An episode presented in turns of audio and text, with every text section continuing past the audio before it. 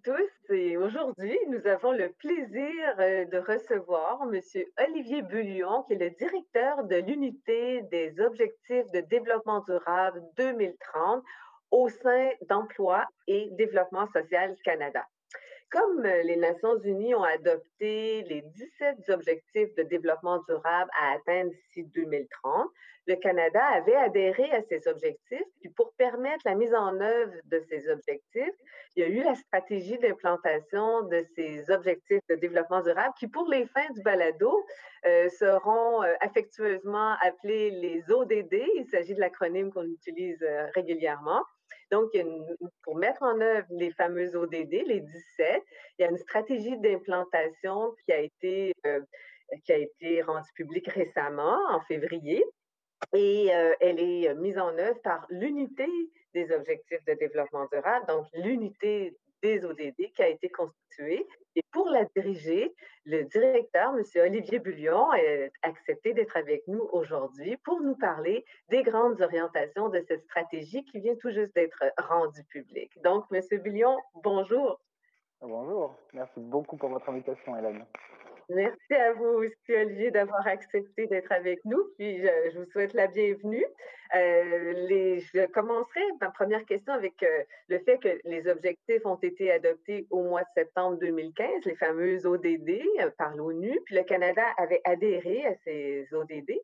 Est-ce que vous pouvez nous expliquer en quoi consistent les ODD pour nos auditeurs, qui les connaissent moins, ces ODD que l'on retrouve dans, la stratégie et en quoi ils diffèrent des huit objectifs du millénaire qui se sont terminés en 2015? Merci Hélène. C'est une très bonne question. Et, euh, bien sûr, en quelques mots, pour, euh, expliquer à nos, auditeurs, euh, les 17 objectifs de développement durable, constituent concrètement un cadre directeur, une sorte de langage commun pour bâtir un monde plus pacifique, plus inclusif, plus prospère, plus résilient et enfin plus durable. Et pour s'attaquer aux défis mondiaux les plus pressants, comme vous l'avez mentionné, Hélène, les 180 États membres des Nations Unies se sont donnés jusqu'à 2030 pour atteindre les résultats énoncés dans les 169 cibles de l'agenda 2030. Ces cibles sont axées sur les personnes et elles mettent en avant les moyens d'améliorer la qualité de la vie, de répondre aux besoins et aux priorités des gens. Le programme 2030 met en avant les cinq dimensions essentielles qu'on appelle les 5 P euh, en anglais, euh, mais qui représentent l'humanité, point de vue social, la prospérité, la planète, la paix et les partenariats. Ces cinq dimensions sont aussi envisagées sous les trois angles euh, fondamentaux de la durabilité, l'inclusion sociale, la croissance économique et la protection de l'environnement. Donc on peut comprendre ces 17 ODD sous euh, un triptyque social, économique, environnemental. Parmi les cibles des objectifs, on retrouve entre autres des objectifs tels que garantir l'accès à un logement sûr, garantir la sécurité alimentaire, l'accès à un travail décent, l'accès à des soins de santé, à une éducation de qualité, à un environnement sain. Et ces cibles, ce qui est extrêmement important, doivent être atteintes sans laisser personne derrière. La, ah, la, fameuse expression qui, à laquelle on pense souvent lorsque l'on parle de transition juste d'ailleurs. Absolument. Et donc, c'est un, cadre essentiel, un élément fondamental, c'est que tous ces progrès ne peuvent être atteints que derrière. C'est ce côté juste, euh, durable, équitable. Euh, et ça veut dire donc forcément qu'une attention extrêmement particulière doit être apportée aux populations les plus vulnérables. Dans un contexte canadien, ça inclut très malheureusement les femmes, les personnes racisées, les jeunes, les aînés, les autochtones, ainsi que les nouveaux arrivants. Et donc, pour répondre à la deuxième partie de votre question, qui est très intéressante sur la, différence entre les objectifs de développement durable, les ODD, et les objectifs du millénaire, du, millénaire donc les Millennium Development Goals, comme on les appelait en anglais. Euh, donc, c'est à la fois une continuité, dans le sens où on continue à promouvoir et favoriser un développement équilibré, mais ça marque aussi un grand changement, une grande rupture.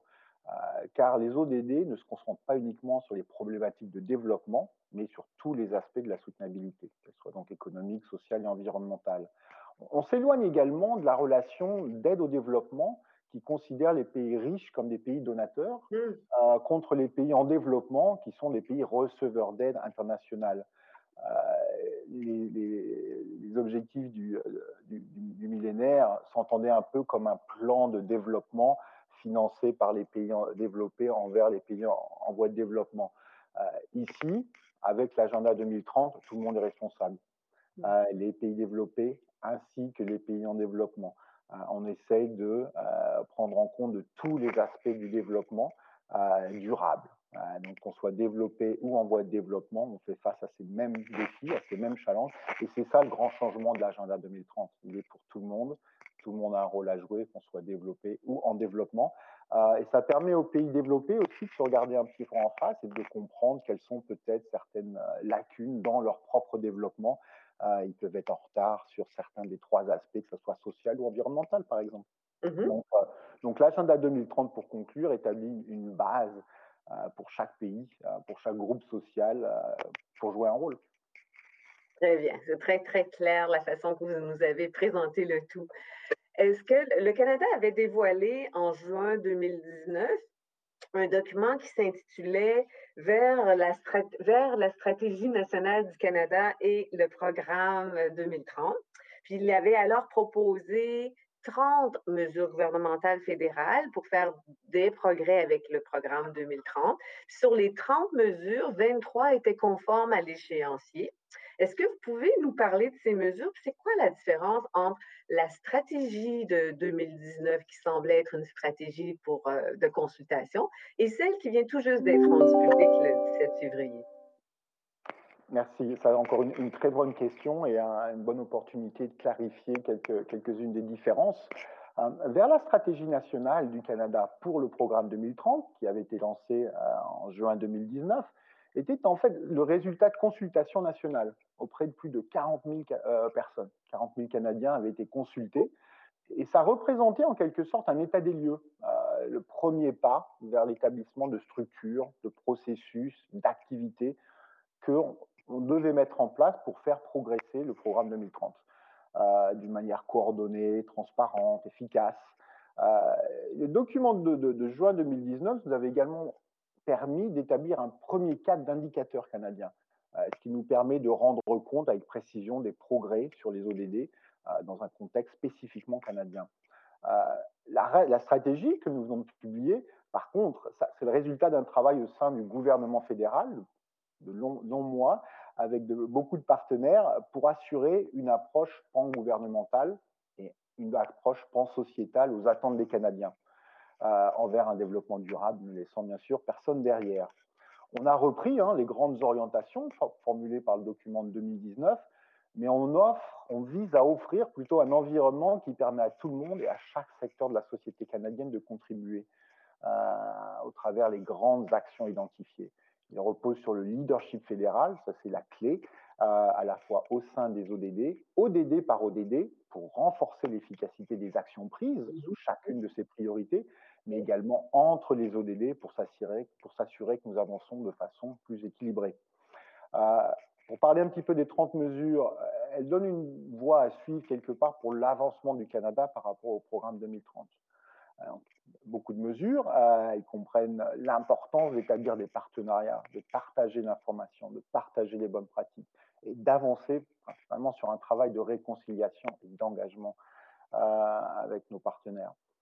Ils comprennent aussi certaines directives sur la mesure euh, des résultats, la collecte de données, la production de rapports, etc. Euh, à titre d'exemple, une des recommandations était de créer par exemple des partenariats pour favoriser la mise en œuvre des EDD dans le milieu des affaires, notamment mmh au moyen d'initiatives de responsabilité sociale au sein des entreprises. Euh, le gouvernement, par exemple, a supporté, nous avons supporté notre, notre fonds, ce type d'initiative à travers le programme de financement, comme c'est le cas pour euh, SCPEK, euh, qui est le partenaire d'un de nos projets sur le baromètre, excellent projet, baromètre 2030 sur l'achat responsable, par exemple. Euh, donc c'est à travers euh, cela qu'on avance sur nos, sur nos actions et nos partenariats. Comme vous l'avez mentionné, par contre, sur ces 30 mesures, 22 sont en, bonne voie et en conformité avec l'échéancier. Par contre, 7 vont nécessiter un petit peu plus d'attention. Et c'est souvent parce qu'elles comportent des défis beaucoup plus complexes. Mmh. Euh, et elles vont prendre beaucoup plus de temps. Euh, on a jusqu'à 2030 à être mises en œuvre. Euh, par exemple, ça compte sur la collecte des données sur les personnes marginalisées, sur la mesure de l'impact social, mmh économique, mmh. etc. L'impact des financements des ODD, tout ça, c'est des choses qui vont prendre un peu plus de temps à être mises en œuvre euh, et qui vont en requérir un partenariat de toute évidence avec, euh, avec tout le monde.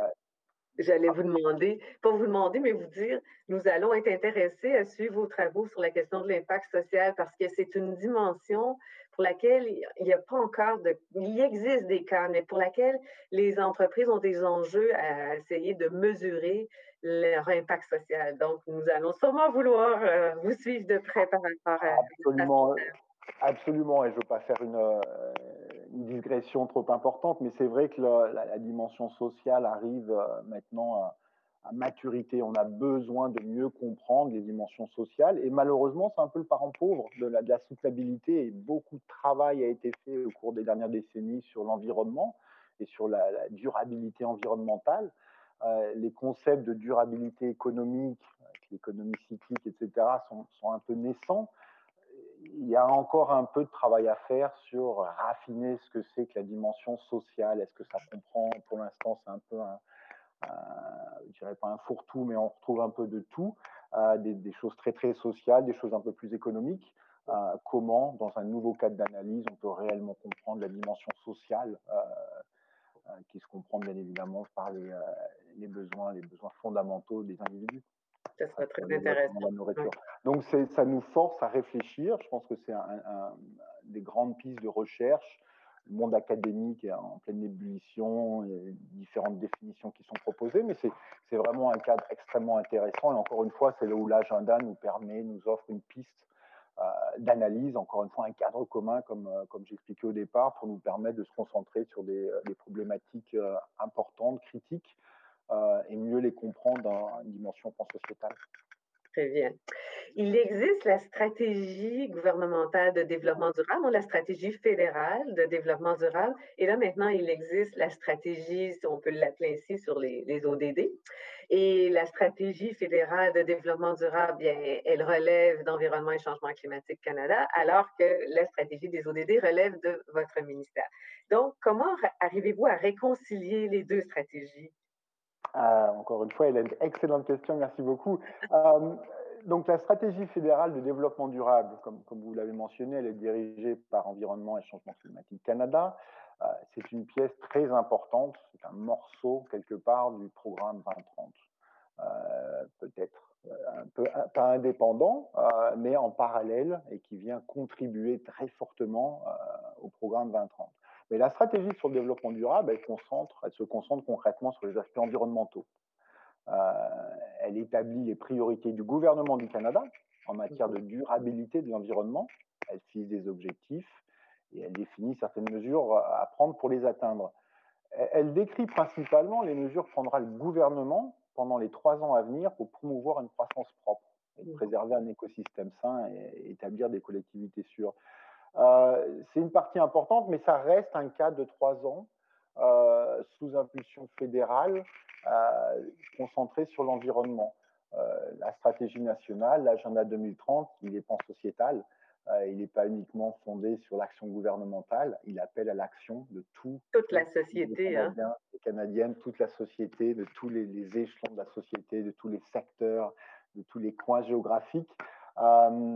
Et il appelle encore une fois le triptyque environnement social économique d'une croissance équilibrée.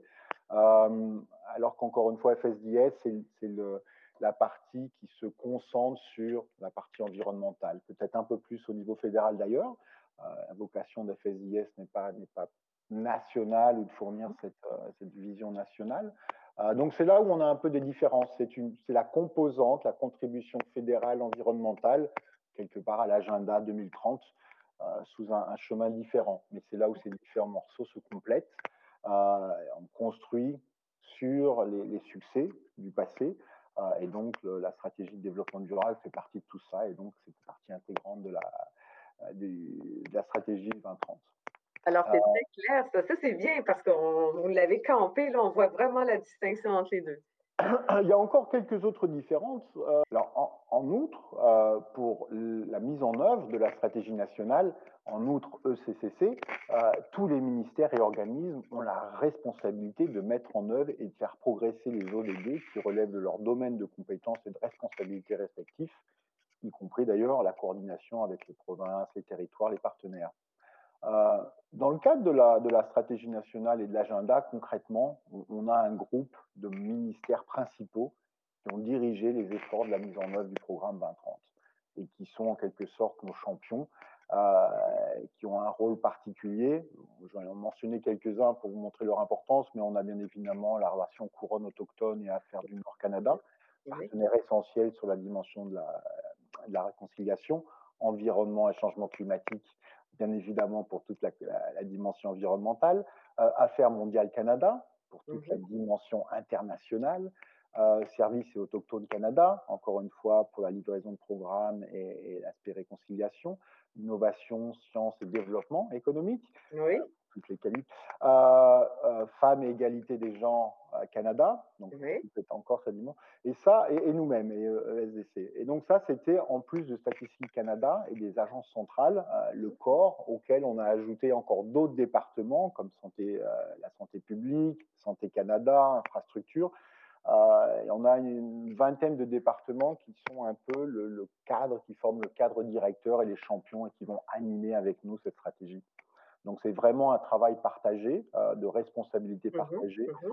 Euh, et, et, donc, on a vraiment un travail collectif qui est fait euh, sous l'impulsion de chaque ministère. Donc, c'est vraiment quelque chose d'excitant, c'est que tout le monde a un rôle à jouer et tout le monde a vraiment envie de contribuer dans leur domaine respectif à l'avancement de l'ensemble. Des ODD.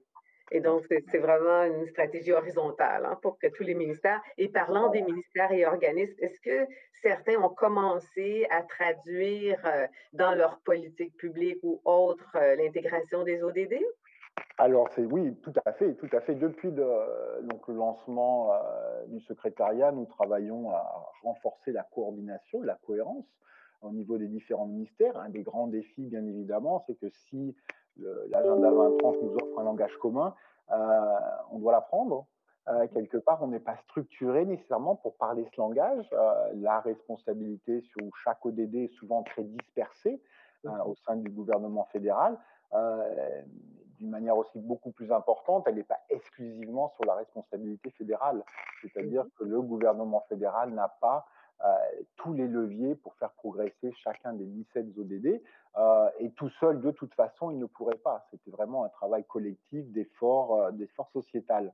C'est pour ça que la stratégie nationale se comprend non pas comme un, un document directif de l'action fédérale, mais plutôt un, un appel pour l'action à oui. tous les niveaux et offre un cadre pour que tout le monde puisse contribuer euh, dans les meilleures conditions et selon leurs capacités. Euh, mais donc, effectivement, dans, le travail qui a été fait, nous encourageons euh, cette transformation au sein des ministères pour pouvoir communiquer plus efficacement de leur action sous une lentille ODD. Euh, et donc, tous les départements ont, à partir de cette année, identifié dans leurs priorités départementales quelles étaient leurs priorités sous, une structure ODD qui nous permet de mieux comprendre les acteurs principaux, les programmes en place et comment on peut euh, apporter un peu plus de cohérence sur nos actions ODD par ODD. Et donc, effectivement, ils commencent euh, à développer ces narratifs au sein des priorités départementales sous un angle ODD. Donc, c'est une très bonne nouvelle. Ça nous permet d'engager et ça nous permettra de pouvoir euh, créer beaucoup plus de, de canaux de discussion et d'échange avec nos partenaires sur des thématiques beaucoup plus ciblées.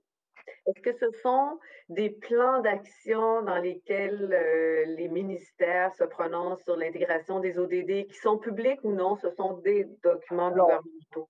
Oui, ce dont je parle, ce sont les, les plans départementaux qui sont publics, okay. euh, qui sont les grandes orientations des ministères, donc qui répondent euh, à des lettres de mandat, au discours du trône, etc. Donc qui, qui répondent directement à des, à des directions politiques.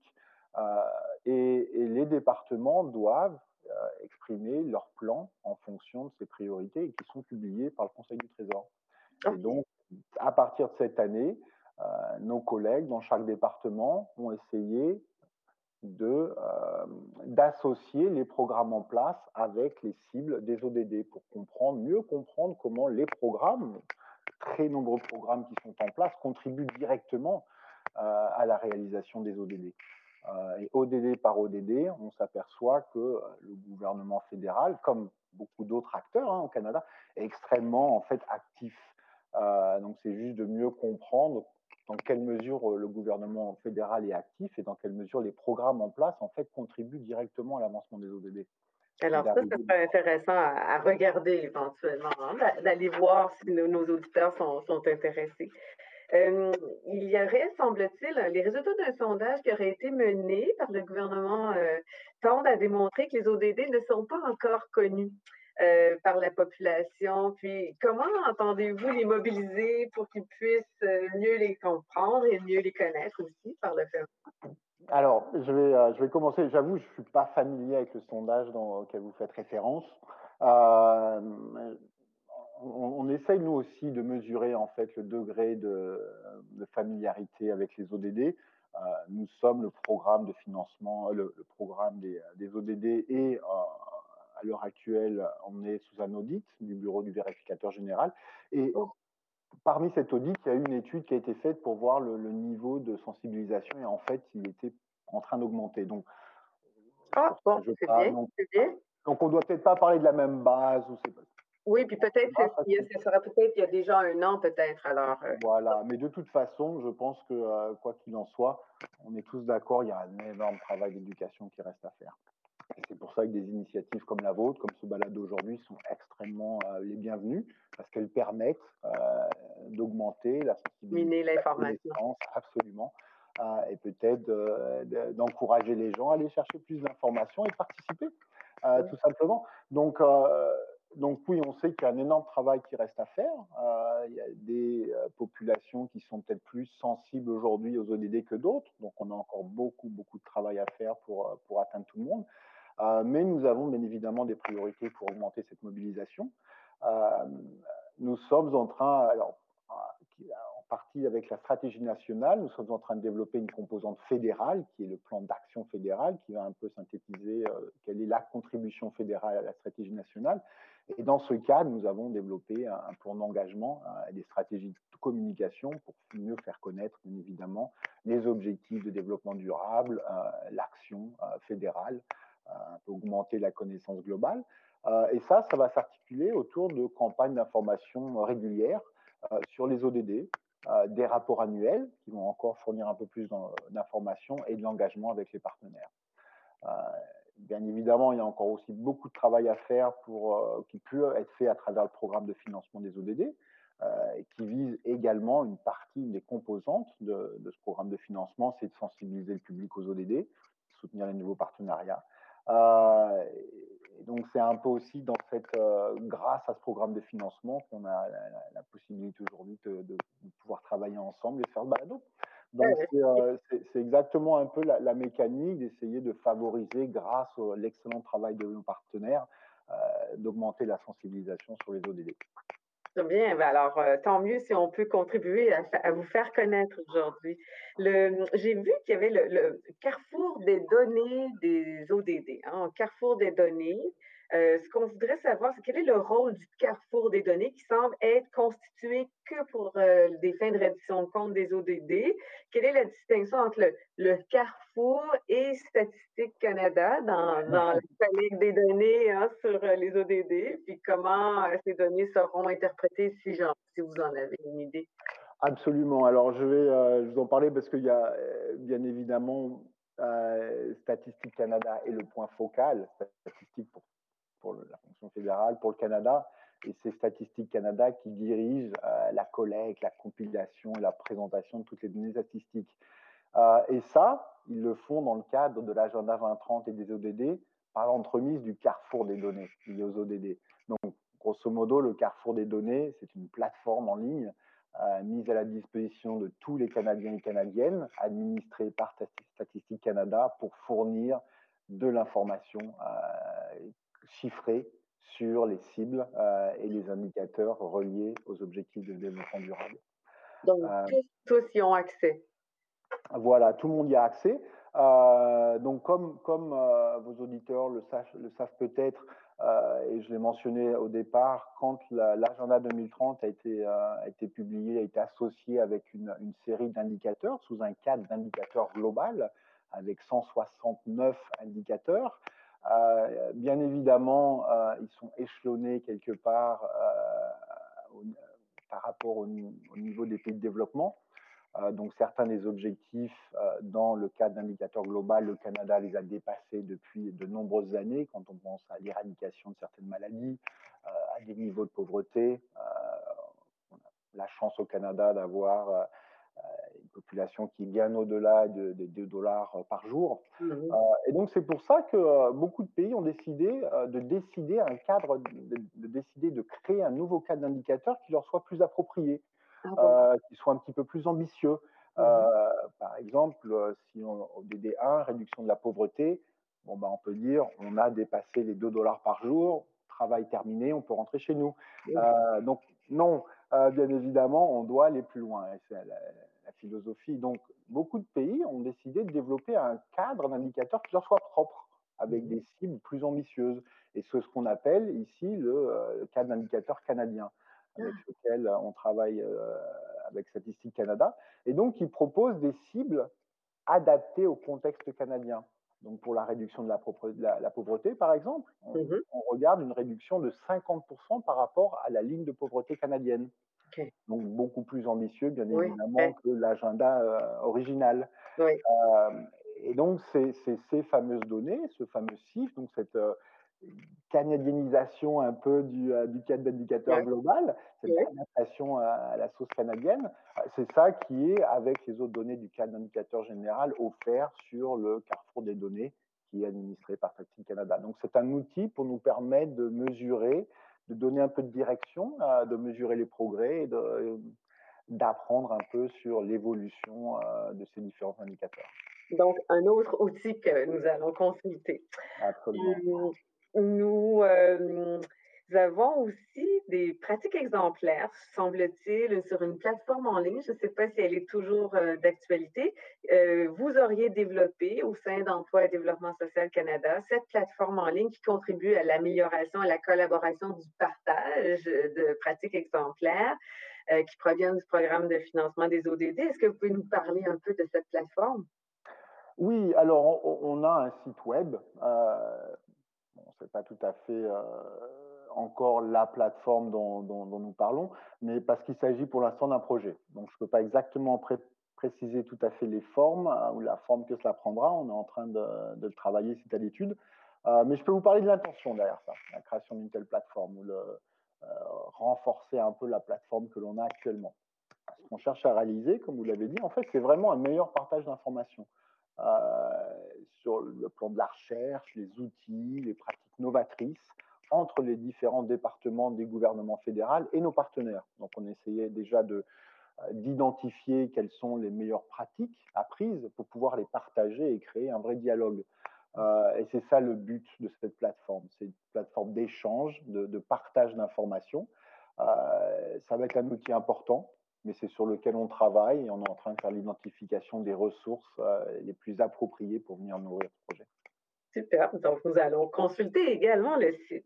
Puis, euh, dans ma dernière série de questions, avant de passer à nos questions plus ludiques, dans ma dernière série de questions, euh, j'ai lu qu'il y aurait un comité consultatif externe qui est composé de différents horizons pour euh, la mise en œuvre du programme. Est-ce que vous pouvez nous en parler? D'abord, il existe ou il n'est pas encore? Alors, euh, ça n'existe pas encore. Ça fait partie, c'est une de ces 30 mesures euh, que l'on veut mettre en place pour faire avancer le programme, mais qui n'a pas encore été mise en place. C'est un peu en retard par rapport à l'échéancier que nous nous étions donné. Malheureusement, on a dû repousser tout ça à cause de la Covid. Ça a mis quand même, euh, ça a certainement impacté, on peut pas se cacher, le, le d'activité. Euh, donc, c'est ce qui a un peu euh, retardé la création de ce comité externe.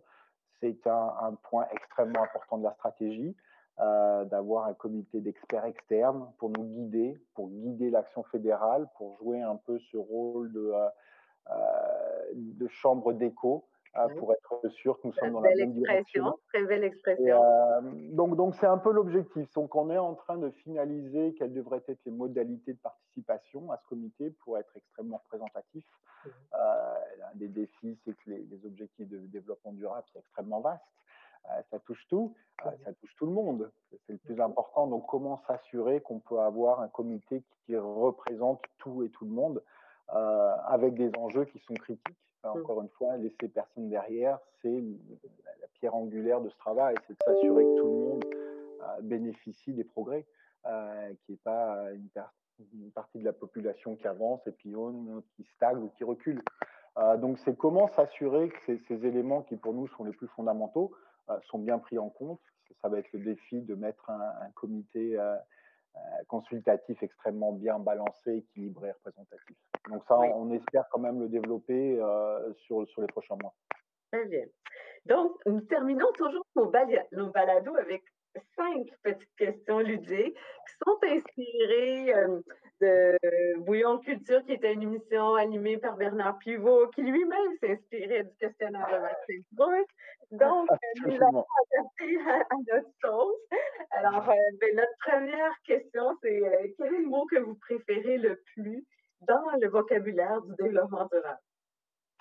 Euh, c'est des bonnes questions hein, que vous allez me poser. Euh, dans, dans, pour celle-là en particulier, euh, j'avoue que le mot inclusif euh, est pour moi le plus important de tout,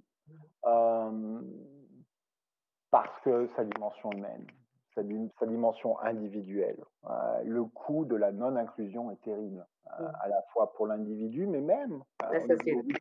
Au niveau, au niveau de la, de la, société, quand on prend en compte les externalités que ça crée, euh, on peut presque être égoïste à être gentil quelque part. Euh, c'est ça l'idée, c'est que laisser quelqu'un sur le bord de la route, ça va coûter beaucoup plus cher euh, pour la société plutôt que s'en occuper tout de suite. Donc, donc c'est pour moi le mot qui est, qui est, le plus important parce que c'est le coût humain, le coût personnel sur, sur les gens qui sont exclus. Pas inclus, que ce soit économiquement, socialement, euh, environnementalement. Euh, on peut vivre dans des conditions très difficiles. Et donc, c'est pour ça que c'est vraiment une dimension essentielle pour moi. C'est euh, un peu la bienveillance hein, que moi, je trouve qui est toujours une, belle qualité. La deuxième question, c'est quelle est la personne que vous admirez dans le domaine du développement durable? Alors, c'est euh, ça, c'est des questions que j'évite toujours parce que on fait un, un, heureux ou une heureuse pour beaucoup de malheureux, donc je ne vais pas citer de nom. Euh, je vais plutôt parler de, je pense que la personne que j'admirerais, parce que c'est plus euh, donné un peu à, surtout à nos jeunes auditeurs, je pense que tout est à faire. On, peut, on peut regarder, identifier des personnes qui ont fait un travail extraordinaire jusqu'à présent, sans vouloir leur enlever quoi que ce soit. Je pense malgré tout que, que tout est à faire. les défis sont devant nous et, et la personne qu'on va tous admirer, elle, elle, est encore à venir. Euh, cette personne ah, qui va changer un peu nos mentalités, euh, un peu rééquilibrer tout ça. Euh, il y a beaucoup de personnes qui contribuent extrêmement fortement. Euh, si j'avais à choisir même un cadre, euh, je pense qu'aujourd'hui, bon, j'ai parlé beaucoup de la dimension euh, sociale, l'inclusion. Euh, parler un petit peu de la dimension économique, je pense que c'est tout ce qui a à faire avec l'économie circulaire. Mmh, oui. on est malheureusement, enfin, on est, on est dans une société de consommation une société de consommation qui crée beaucoup euh, d'autres produits que ceux consommés. Il y a beaucoup de déchets, il y a beaucoup de... Bon, avec l'avènement de certaines sociétés, maintenant, on ne se déplace plus, on reçoit des choses, ça crée pour euh, un petit objet, on reçoit trois fois plus de matériel. Mmh. Euh, comment est-ce qu'on arrête ce gâchis? Comment est-ce qu'on on produit pour, pour consommer, non pas pour pour accompagner des produits, comment est-ce qu'on peut, euh, encore une fois, réutiliser tout ça et non pas le, le mettre à la poubelle? Il y a, il y a un énorme gâchis, oui. malheureusement, euh, que ce soit au niveau, euh, tous les niveaux, au niveau alimentaire également. Donc, une économie circulaire qui, qui s'assure de limiter les pertes. Mmh. par défaut, ça, va, ça va améliorer beaucoup de choses de nos vies, ça va améliorer notre environnement, ça va, ça va peut-être réguler certains aspects de notre production. Oui. Euh, et c'est pour moi, c'est pour moi quelque part où malheureusement, je pense qu'on a beaucoup à faire. Encore et que, et que la personne qu'on doit admirer, elle n'est pas encore là parce que ça va partir d'incitation, ça va partir de toute une nouvelle mécanique euh, pour intégrer d'autres dimensions que, les, que, la dimension économique, financière, rentable, dans la rentabilité. Et, et c'est, euh, je pense que malheureusement, on a encore beaucoup de chemin à faire. Et donc, ça m'amène à ma troisième question. Sur une échelle de 1 à 10, où croyez-vous que le Canada en est en termes de développement durable? Ah, c'est pas question un peu méchante, hein? non, c'est euh, pas facile de répondre parce que bon, le Canada intrinsèquement a des qualités, bien évidemment. Hein. On, peut, on peut comparer, on n'est pas là pour comparer le Canada avec d'autres pays, mais on a quand même euh, beaucoup de chance. Euh, donc c'est de la chance euh, parce qu'on a un pays magnifique avec un environnement extrêmement riche. mais c'est aussi un travail d'intégration de la société. On a une société inclusive, on a une société respectueuse. on est loin par moments de certains défis de l'Europe au niveau de la cohésion sociale, euh, au niveau de valeurs d'inclusion, euh, malheureusement. Donc on, on, est, on est un, très bon élève, quelque part, du développement durable. Euh, donc sur certains aspects, je pense qu'on on, mérite une très bonne note. Par contre, malheureusement, peut-être que ça s'est fait aux dépens de certains groupes de la population. Donc, si on a été capable d'offrir des biens publics euh, comme l'environnement, etc., une économie prospère et, stable, ça n'a pas été au bénéfice de tous. Ça n'a peut-être pas été assez inclusif. Donc on est quand même, euh, je pense qu'il ne faut pas, faut pas regarder les choses négativement. Le Canada a fait extrêmement de, progrès, d'efforts et, quelque chose de formidable, est prêt à en parler, est prêt à, à discuter, est prêt à engager, à corriger. Euh, mais il nous reste beaucoup à faire. Donc, donc peut-être sur le côté social de l'inclusion, euh, encore une fois, je pense que c'est peut-être là où, euh, quand j'ai nommé la, la, liste des personnes les plus vulnérables, sont aussi ceux qui ont souffert le plus de la Covid. les femmes, les autochtones, les personnes racisées. Je pense que c'est là où on, devrait, on devrait se regarder en face et se dire, quel que soit notre niveau, on n'est pas encore au maximum. Oui, je peux très bien comprendre. Quelle est, selon vous, la plus grande fierté du Canada en développement durable? Euh, il y en a beaucoup. Je pense que c'est l'innovation. Moi, je trouve que euh, l'innovation et euh, d'ailleurs le Québec, votre travail en fait partie, hein, pas, pas pour. c'est cette capacité à innover, c'est ce côté un peu dans la flexibilité économique qui fait que et ce volontarisme et, et mmh cette passion de certaines personnes, il y a un vrai, euh, il y a une vraie capacité à innover, à sortir quelque chose de nouveau, euh, de contribuer. Euh, quelques années, il y avait quelqu'un qui faisait pousser des, des, légumes sur le toit des bâtiments à Montréal, mmh euh, monter une petite société, etc. C'est extrêmement innovateur, c'est extrêmement euh, bénéfique, ça crée de l'emploi. Enfin, il y a beaucoup, Et donc, c'est cette capacité à, à, réinventer, à réfléchir, à pas euh, encore une fois, camper sur nos lauriers, sur nos bénéfices. On a, on a, beaucoup de ressources naturelles, on pourrait juste aller les creuser et polluer la planète, c'est pas ce qu'on fait. Euh, donc il y a vraiment une volonté euh, de contribuer positivement. Et on, le voit encore plus en ce moment. Absolument. Et ma dernière question, c'est quelle est la plante, l'animal ou l'arbre dans lequel souhaiteriez vous réincarner si c'était possible? Alors, euh, ça, c'est une, question marrante. Euh, je, je, vais répondre en un, petit clin d'œil aux traditions autochtones. Oui. Euh, et enfin, ma femme est de Colombie-Britannique et, j'aime beaucoup la culture Aïda et les représentations. donc, je vais choisir un animal de, de, cette un peu, de cette, cette philosophie, de cette culture, la grenouille.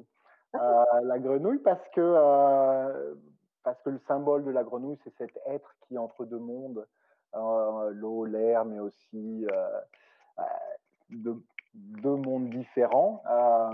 J'ai vécu en Europe une grande partie de ma vie, je me sens un de ces Canadiens avec des, une identité multiple.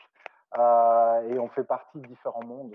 Et donc, un peu comme cette grenouille, on, passe d'un monde à l'autre euh, et, euh, et, on essaye de naviguer dans, dans l'air, dans l'eau, euh, etc. Donc, donc, souvent, je cite la grenouille parce que je pense que c'est l'animal qui, euh, qui me représente le plus. Puis, un petit clin d'œil, comme je suis français de naissance, la grenouille, c'est ça, appelle souvent les Français les frogs, donc, euh, ça marche aussi. voilà. C'est très beau, c'est une belle image.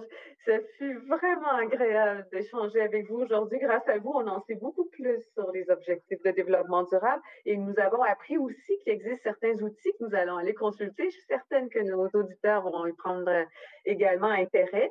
Et euh, je vous dis à très bientôt puisque nous avons euh, le plaisir de vous voir, mais de vous, de vous parler et nous voudrions éventuellement collaborer avec vous. Donc, euh, ce n'est qu'un début. Ça sera avec grand, grand, grand plaisir. Euh, nous sommes déjà partenaires. On pense que c'est que le début euh, d'un grand partenariat. Donc, tout plaisir est pour moi. Merci encore. Merci, Olivier. Et puis, bonne journée à vous. Merci, à vous aussi. Merci.